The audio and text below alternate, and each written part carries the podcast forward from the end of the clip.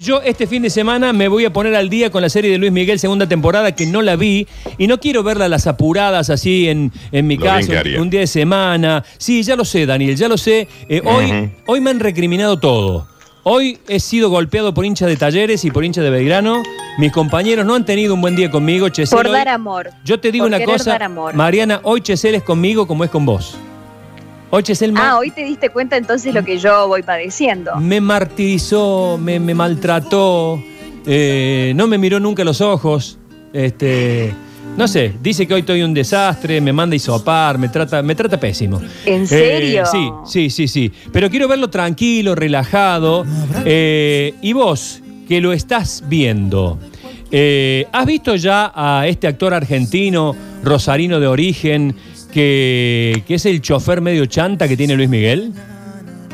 Espectacular. Pero no es el, no es el chofer específicamente. A ver, es como. ¿qué eh, está bien si es como una especie de comodín, es como el que está ahí este, ayudándolo, Un asistente. asistiéndolo, acompañándolo también en este en cerrar contratos. Lo que pasa es que hay dos líneas escenario. Hay dos líneas temporales distintas. A ver, Dani. Claro, Hay dos líneas temporales. En una sería el asistente de Hugo López. Claro. En la, en primera parte, años 90, y ya con el fallecimiento de Hugo y con la incorporación de un nuevo manager, que también está en la serie, aparece este personajón, eh, viste, ahí medio que parece medio ventajero, medio, no, no sé, bueno, pero que lo cuente. Bueno, te lo Se muestra llama- medio se llama- ventajero igual en, en- en- en ambas cuestiones. Está bien. Se llama el personaje José Pérez. Eh, dicen algunos que es uruguayo y otros dicen que es argentino. Y está interpretado por Juan Ignacio Juanchi Cane. No le vi el acento, así que yo le digo Cane. Después me corregirá él. Eh, estamos hablando de la serie del momento. Luis Miguel, segunda temporada. Un argentino nacido en Rosario. Hincha perro de Ñuls. ¿Sabe dónde está? Está trabajando. ¿Dónde está? Arrancando la mañana tempranito en Cancún. Oh, qué hermoso. Oh, En Cancún, qué poder, lindo. poder hablar con él, ¿no? Si pudiéramos hablar con él. Saludalo, saludalo. ¿Nos vamos a Cancún? Sí, vamos, vamos a Cancún, vamos. Juan Chicané, buen día. Ocane, gracias por atendernos. ¿Cómo estás? Hola Sergio, ¿cómo andan? La verdad que ¿Qué? qué lindo, qué lindo escucharlos, sinceramente, Mariana, Dani, ¿verdad? También. Sí, sí, Sí, Ignacio, también, sí. Ignacio, Javier. No, Eh, no, porque eh, sí, eh, eh, eh, sí, sí, sí, porque recién estaba poniendo los puntajes, ¿viste? Eh, me permití escucharlos un ratito antes, eh, la verdad que muy lindo. Y estaba poniendo los puntajes de acuerdo a cómo vienen viendo la serie e interpretándola. Sergio, estamos menos 10 ahí con que no Sí, se dejen, reconozco. todavía, pero bueno, Mariana, Mariana subió un montón de puntos y Dani, bueno, la rompió, es Te impresionante. quiero ser franco y no pretendo que me mejores el puntaje. Me gustó tanto la primera temporada y fui a verla con todos los prejuicios del mundo. Me gustó tanto que no quiero verla así administrativamente, ¿viste? Como quien está viendo Vikingo y se ve cinco capítulos. Quiero verla tranqui, relajado, el sábado a la tarde, el sábado a la noche, el domingo.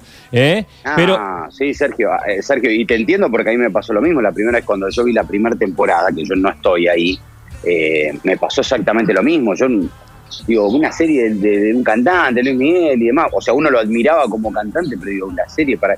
Y cuando la vi me volví loco, o sea, la vi, la vi en dos días, ¿me entendés? O sea, porque tiene una vida con uf, una, una cantidad de conflictos en su vida que, que te llevan a no querer perderte un capítulo. eh, Juanchi, ¿sos cane o cané? Mirá, soy cane, tengo que aclarar porque mi papá es de Córdoba, o sea, mi papá es cordobés, eh, nació en Justiniano Pose, provincia de Córdoba, o sea que algo de sangre de ahí tengo, de hecho, mucho, todo el tiempo, en mucha parte de mi, de, de mi infancia he ido a, bueno, a visitar a mis abuelos, a mis tíos, creo que tengo 350 millones de primos porque eh, tanto mis dos abuelos, uno tuvo 10 hermanos, Ángel Cane, y, y mi abuela eh, Elisa Rosso tuvo 15 hermanos. O sea que imagínate la cantidad de Rosos y Canes que hay en Córdoba, ¿no? Claro, o sea que, bueno, tenés, siempre hay un cordobés metido por ahí. Juan Chicane, ¿cómo corno llegás a la serie del momento? ¿Qué varita mágica te tocó para estar ahí al lado de Luis Miguel en la ficción? Y mira, Sergio, eh, sinceramente, o sea, obviamente la gente que, a uno lo conoce y que, ha seguido todo el tiempo, todo este trayecto, toda esta, la carrera del actor, que es una carrera larguísima, llena de a veces incertidumbres y demás, eh, yo diría que eh, no hay varita mágica, sino hay que darle para adelante todos los días y, pelear contra todos, porque ojalá hubiese existido una varita mágica, eh, porque uh, a lo mejor hubiese tenido menos, hubiese tenido trabajo más rápido, ¿no? Eh, mirá, fue muy largo, eh, fue un proceso de casting muy lindo, la verdad, sinceramente. Yo venía de filmar Apache, es una serie que, que, que está en Netflix hoy por hoy, es eh, La vida de Carlitos Tevez. Sí, Ahí sí. tuvo un personaje que era el director técnico de Vélez. El que quiere Eh, salvar a Danilo, Muy digamos. linda. Es una, fue una serie hermosa, realmente. Terminé eso, había una obra de teatro, en- en- estaba viviendo en Buenos Aires yo. Y bueno, no había nada, estaba muy planchado el trabajo. Mi representante, viste, siempre lo llamaba y decía, Arturo, hay algo, hay algo. Me dice, no, no, Juanchi, hay que aguantar, hay que aguantar. Sí. Y bueno, justo después salió una, un casting para La Casa de las Flores, que lo que dirigía el mismo director de casting de, de- de Luis Miguel, Luis Rosales. Y, Con Verónica y no Castro. quedé. Sincer- sinceramente no quedé, viste, uno más, o sea, yo igualmente no me frustro por no quedar en, en el casting porque para mí es cuánto el director ve de, lo que él quiere en, tu personaje y en ese caso el director este de la Casa de las Flores no lo vio. Y mm, bueno, tiempo después eh, ya estamos, eh, bueno, pasaron un montón de cosas en el medio, se la vamos a hacer larguísima si te cuento. Eh, y bueno, llegó la oportunidad esta de, me llama Arturo Villanueva me dice, mira, hay una posibilidad de hacer un personaje para la serie de, de Luis Miguel. Eh, y bueno, lo hice estando en Buenos Aires, yendo al casamiento de mi hermano en Rosario, eh, sin tener un, la verdad, venía económicamente, viste, medio, medio complicado, porque es así. Y, y bueno, le hice el casting, lo mandamos eh, por WeTransfer, porque yo estaba en Buenos Aires. Y bueno, cuando llego ahí a, a Rosario, el casamiento de mi hermano, me dice, mi hermano me dice, ni una latita de atún me trajiste para, la- para de, de- de regalo de cumpleaños. y yo le digo, gordo, voy a estar en la segunda temporada de Luis Miguel, solamente habiendo hecho el casting, dice nada más. Y, y bueno, la verdad que lo que pasó después fue espectacular, porque me llamó representante que le había gustado el casting, viajé para México eh, con el director, lo hicimos, bueno, la segunda, la segunda instancia del casting, también les encantó lo, lo- lo que pasó ahí, y recién en diciembre de 2009, vos fíjate todo lo que pasa, ¿no? Pues eso, la varita mágica acá no existe. Ujú. y recién ahí en 2000, eh, diciembre me confirmaron y bueno, fue una alegría inmensa. Y todo lo que siguió, que fue hacerlo, que fue espectacular, la verdad. verdad. Ah, hablando, hablando de lo que pasa adentro ahora de la serie, tu compañero, el, el protagonista, eh, la serie se maneja con un halo, halo de misterio cuyo tope es la suerte o la mala suerte o la desgracia de la mamá de Luis Miguel. Ustedes ya conocen todo, le va dando el guion en cuentagotas. ¿Y cómo es tu relación con, con el protagonista? Bueno, mirá, viste, eh, vamos por parte. Cuando, cuando llegábamos, eh, cuando yo llegué por primera vez ahí a la producción, sobre todo porque teníamos la primera lectura de guion, para mí, viste, es como entrar a un salón, viste, siendo el nuevo del curso.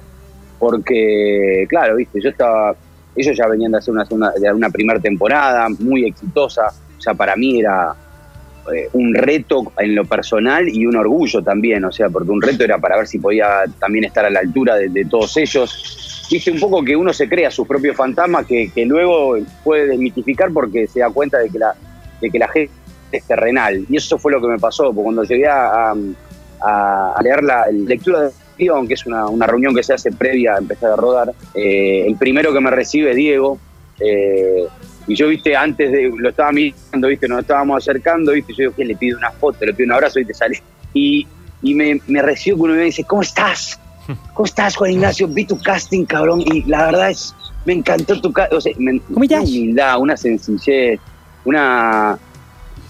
La verdad, un compañero realmente es, es increíble, es un genio. Luego estaba también César Bordón, que al, al igual, viste, le tenía un respeto muy grande por, por su trayectoria, que después me ter- terminé siendo muy amigo, somos muy amigos, me, me aconsejó muchísimo.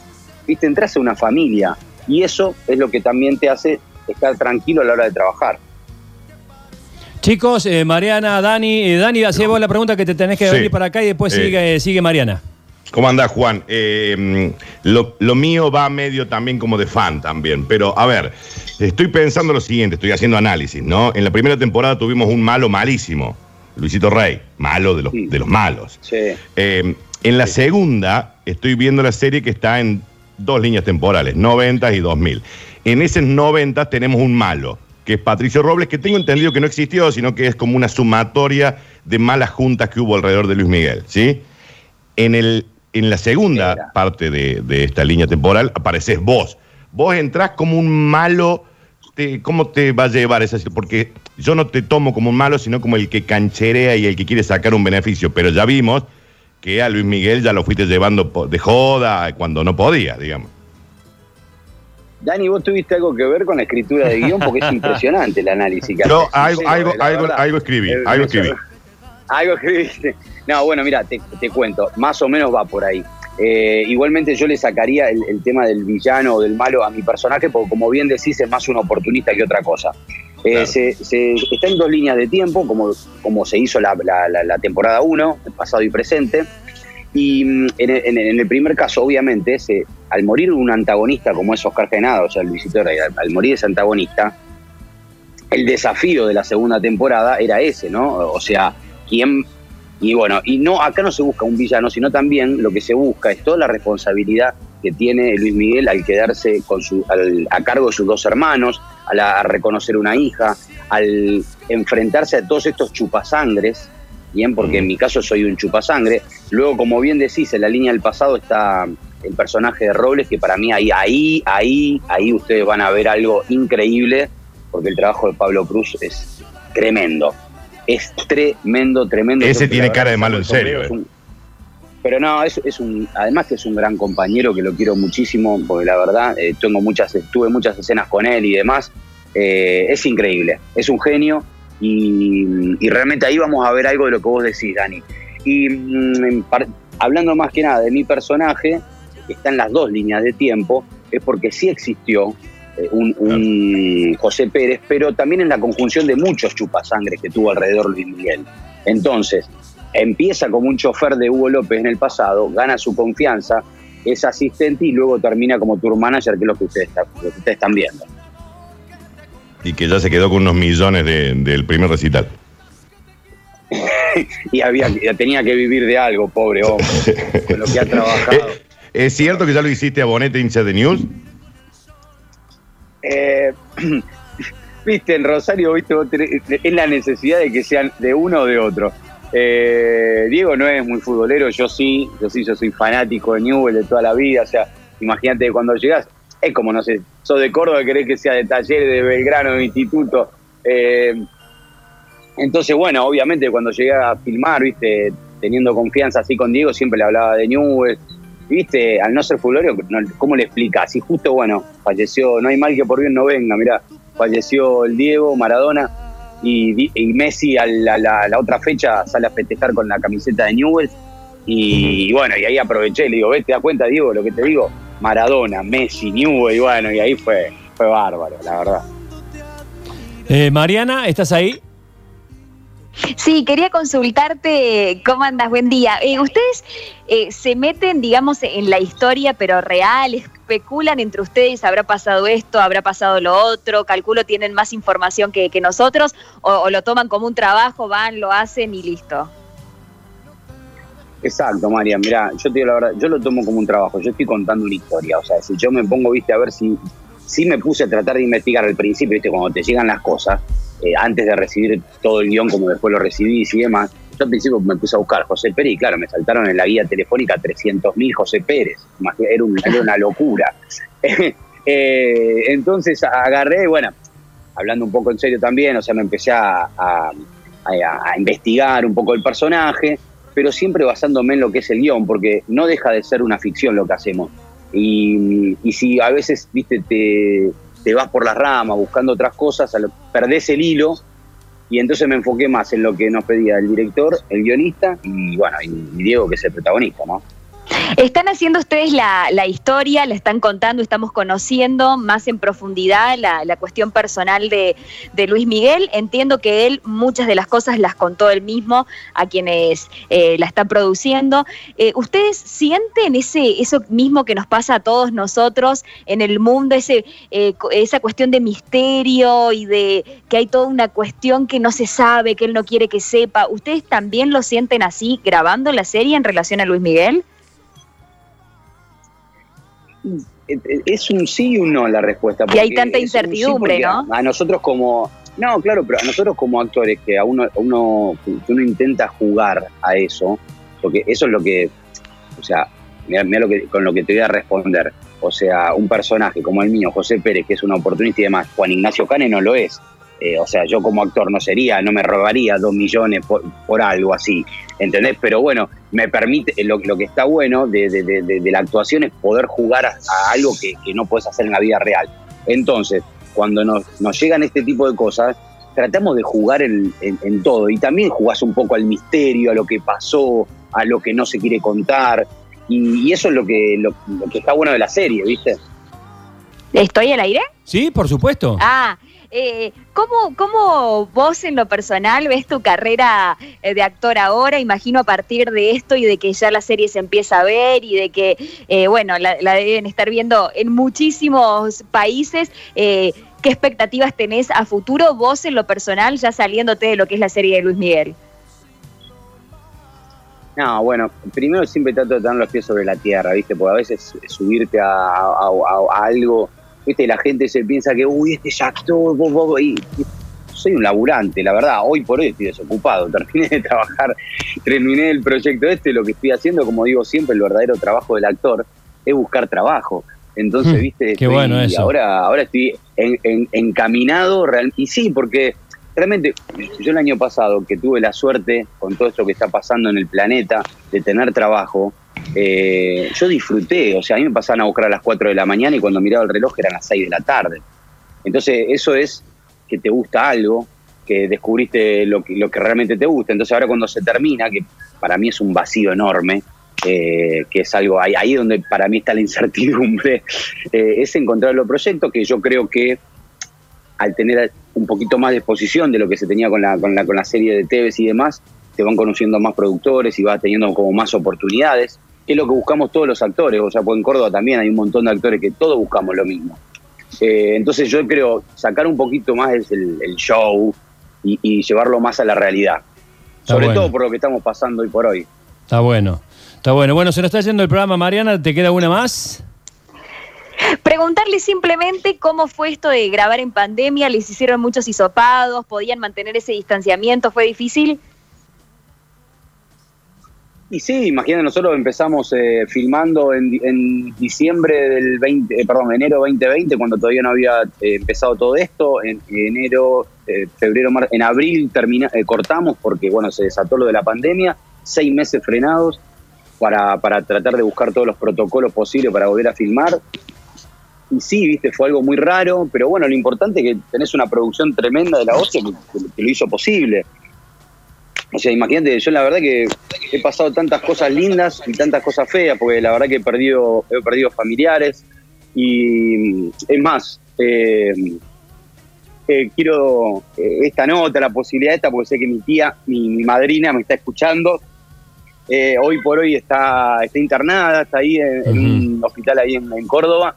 Y, con, mi, con mi tío también, les quiero mandar un, un beso enorme eh, y que se recuperen porque porque ojalá que, todo tiene que salir bien, ¿no? La, quiero mucho. María Teresa Cane es la hermana de mi papá y, y Jorgito Horaci, que es su marido.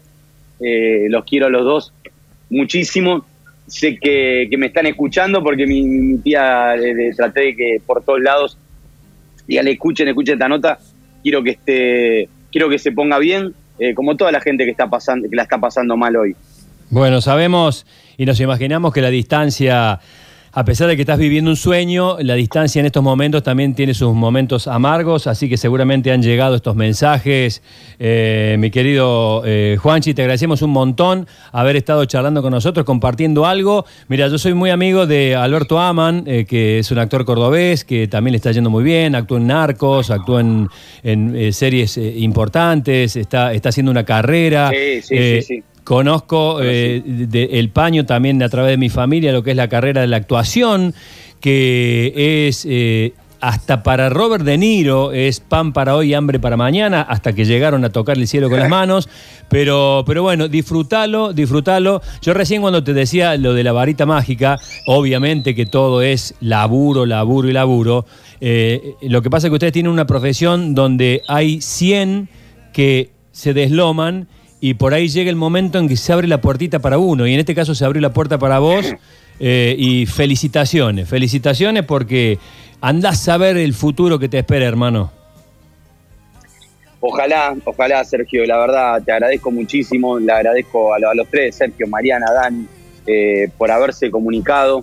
Eh, la verdad que es tal cual como lo decís, ojalá tengamos más oportunidad, más posibilidad de demostrar cosas desde nuestro país, eh, con toda la posibilidad del streaming, desde Córdoba, los actores de Córdoba, que no se tengan que ir a Buenos Aires a- Mm. a- a- para poder trabajar, de Rosario tampoco, o sea que realmente eh, podamos mostrarnos y contar nuestras historias. Eh, la verdad, sinceramente, te agradezco muchísimo. Le mando un saludo a toda la gente de Córdoba, a toda la gente de Justiano Pose, eh, que es el pueblo de mi papá, de mi, de mi tía y de mi tío, que, eh, que también está viendo todo. eh, a Juan Cane, mi, mi homónimo. Dale, hermano. Un abrazo grande, un abrazo grande y a pesar de ser hinchas de equipos distintos, porque acá somos hinchas de la Gloria, de Belgrano, somos varios, que Newell, que Newell le pegue una remontada, ¿eh? Qué lindo, Córdoba. Sí, el mono, el mono Con el no mono va, el Burgos. mono no Sí, claro, ¿qué te mono va parece? bien, Va bien, va bien. Chao, hermano, suerte. Les mando un abrazo enorme, muchas gracias.